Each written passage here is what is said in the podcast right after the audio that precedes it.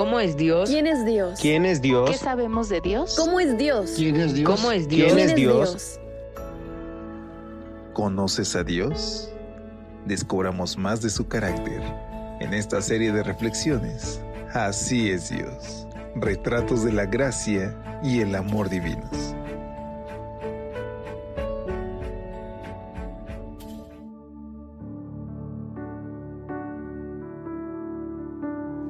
Muy buenos días. Qué gusto saludarte en este viernes 2 de febrero. Gracias por estar con nosotros en una edición más de este tu espacio de lecturas devocionales para adultos. A nombre de todo el equipo de Evangelic te extiendo una calurosa bienvenida y te recuerdo que hoy tenemos una cita especial con nuestro Dios, con nuestro Padre. Permítele que Él sea Dios en toda área de tu vida, en el trabajo, en la escuela, en las relaciones familiares, en cualquier plan que tengas, permítele que Él haga su voluntad. Acompáñanos entonces a iniciar nuestra reflexión, pero antes, escuchemos nuestra cita de inspiración que nos mandan a través del canal de Telegram de Evangelike. Hoy nos escribe Yadepsi Guevara, que es de Venezuela, pero actualmente vive en Chile, y nos comparte una de sus citas bíblicas favoritas que se encuentra en Mateo 15, 27, 28. Y ella dijo, sí, Señor, pero aún los perrillos comen de las migajas que caen de la mesa de sus amos. Entonces, respondiendo Jesús dijo, Oh mujer, grande es tu fe, hágase como tú quieres, la cual nos invita a depositar en Dios cada anhelo de nuestro corazón, porque Él tiene cuidado de nosotros. Y ahora sí, vayamos a nuestra reflexión de este 12 de febrero titulada Dios habita en la eternidad.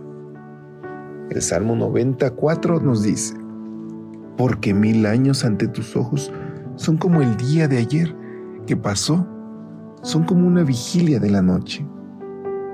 Al leer el Salmo 90 escrito por Moisés, hombre de Dios, vemos que la relación que tiene Dios con el tiempo no es como la que tenemos los seres humanos. Contrario a lo que sucede con nosotros, Dios no se encuentra limitado por el paso del tiempo. Dios es eterno, nosotros transitorios, es decir, pasajeros, temporales y fugaces. Como bien dice el subtítulo del Salmo, para Dios mil años son como para nosotros el día de ayer que ya pasó. Nosotros somos como la hierba de la mañana. En la mañana florece y crece y a la tarde es cortada y se seca. Él, en cambio, es infinito. Nosotros pensamos y actuamos como lo hacemos porque sabemos que solo contamos con 24 horas al día, 30 días al mes, 12 meses al año y previsiblemente llegaremos a vivir unos 70 u 80 años. Dios piensa y actúa como lo hace porque es eterno y tiene un plan para nosotros que abarca la eternidad. No solo el día de hoy, los próximos años o una generación. ¿Sabes? Dios no está sujeto a presiones, apuros, demoras ni estrés porque nada de eso existe en la eternidad. Y es que el tiempo, tal como lo experimentamos los seres humanos, no existía antes de que Dios lo creara. El tiempo humano está adaptado a la finitud humana, pero Dios es el que habita la eternidad. Un estudioso del tema explica que, desde una perspectiva antropológica, el ser humano, por su constitución corpóreo espiritual, es capaz de percibir el tiempo, de asumirlo y de darle un significado.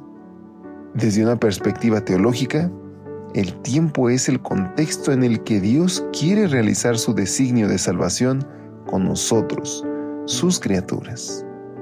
Por eso hoy podemos decirle, gracias Padre, por el privilegio que nos das de tener un Dios eterno. Hoy elevamos a ti esta oración, parecida a la de Moisés. Señor, siendo que tú eres eterno, infinito y trascendente, enséñanos de tal modo a contar nuestros días para que traigamos al corazón sabiduría. Permite que podamos vivir de tal manera que este tiempo fugaz que nos concedes en tu bondad pasar aquí, en esta tierra, sea la preparación para una eternidad a tu lado. Amén. pases un muy lindo día. Y recuerda, si Dios lo permite, nos escuchamos mañana. Hasta pronto.